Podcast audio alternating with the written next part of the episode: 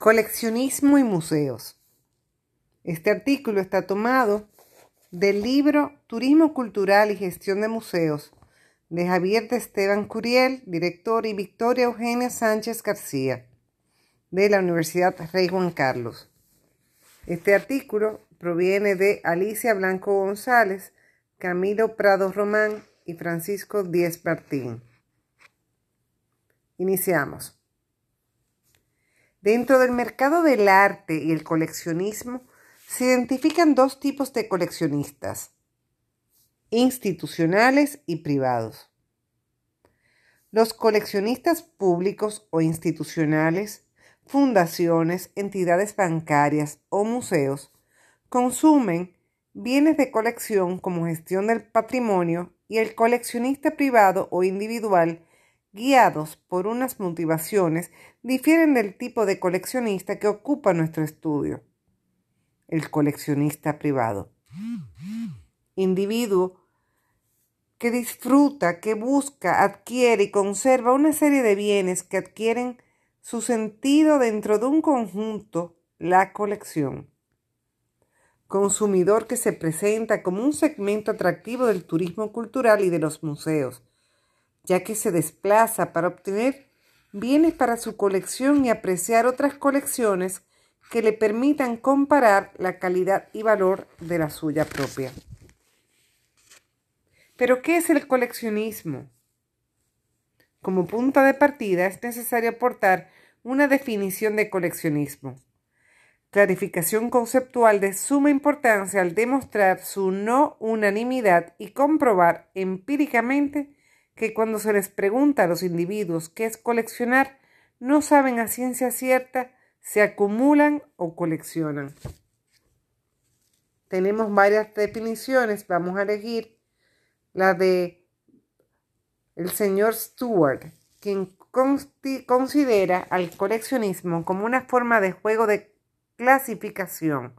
Y citamos, es la forma típica de una actividad voluntaria iniciada por su propia intención. Es una forma de ocio privado, fuera de la esfera de las obligaciones y los negocios serios de la vida cotidiana, en la que el individuo es libre para desarrollar su propio mundo simbólico. Tenemos otra definición del señor Bianchi que dice que coleccionar es una actividad que crea un contexto, un punto de referencia para gestionar y producir novedad, destacando que los dos aspectos característicos de una colección son la serie y la variedad.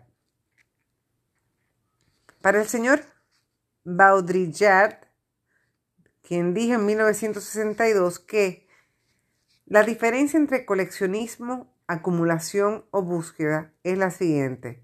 El concepto de coleccionar, escoger y reunir se distingue del de acumular, en que la colección no escapa nunca a la sistemática interna, aun cuando la colección se convierte en un discurso a los demás, es siempre en primer lugar un discurso para sí mismo.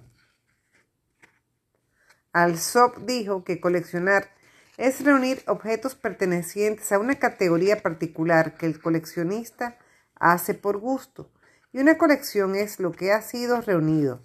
Básicamente, una colección es lo que el coleccionista cree que es, lo que la provee al menos de algunos objetos con un vínculo psíquico. Refleja perfectamente el elemento de subjetividad del coleccionismo. Vamos a hablar ahora de la estructura del mercado del arte y del coleccionismo. Y para comprender por qué el turismo cultural y los responsables de los museos deben atender a este tipo de compradores, se ha elaborado un organigrama del funcionamiento mercado de bienes de colección caracterizado por su complejidad y poca transparencia. Desde el punto de vista de la oferta se ha identificado agentes fuertemente especializados y cuyos beneficios derivan de la escasez de los bienes que comercializan. Destacan los artesanos, profesionales, expertos, artistas y otros. Aquí en el organigrama vemos el renglón de producción que lo comprenden los artesanos, profesionales, expertos, artistas, acuñadores y otros. Luego está el, consumidor final, el público o el privado. También existe el renglón de agentes. En servicios auxiliares están los expertos, los tasadores, las empresas aseguradoras y suministrados material necesario. En el renglón del coleccionismo tenemos a las galerías de arte, casas subastas, los marchantes, establecimientos especializados en Internet. También tenemos como inversión a los fondos de inversión, empresas especializadas y empresas bancarias.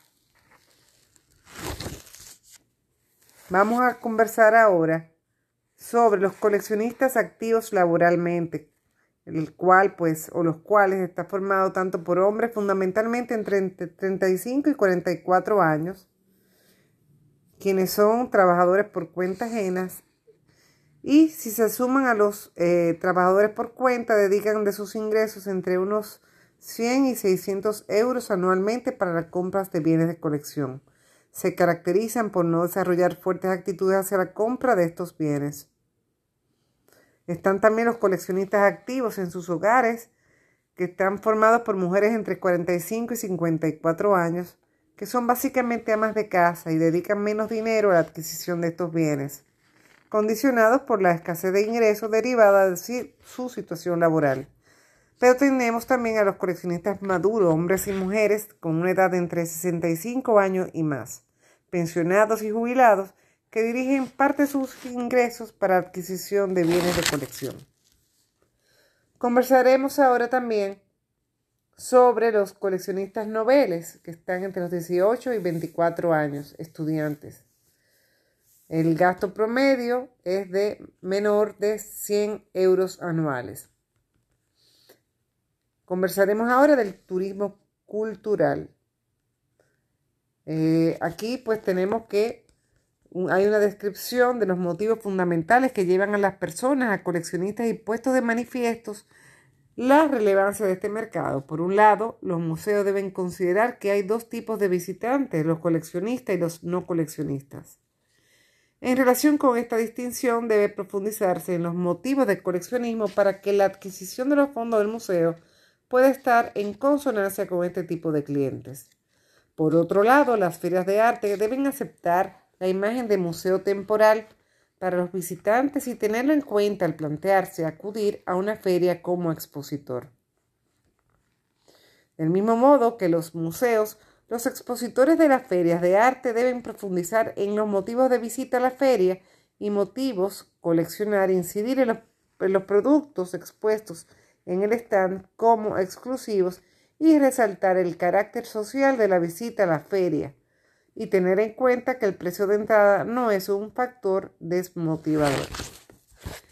Ha sido todo por este segmento. Estén en sintonía porque seguiremos conversando de este interesante tema sobre los museos.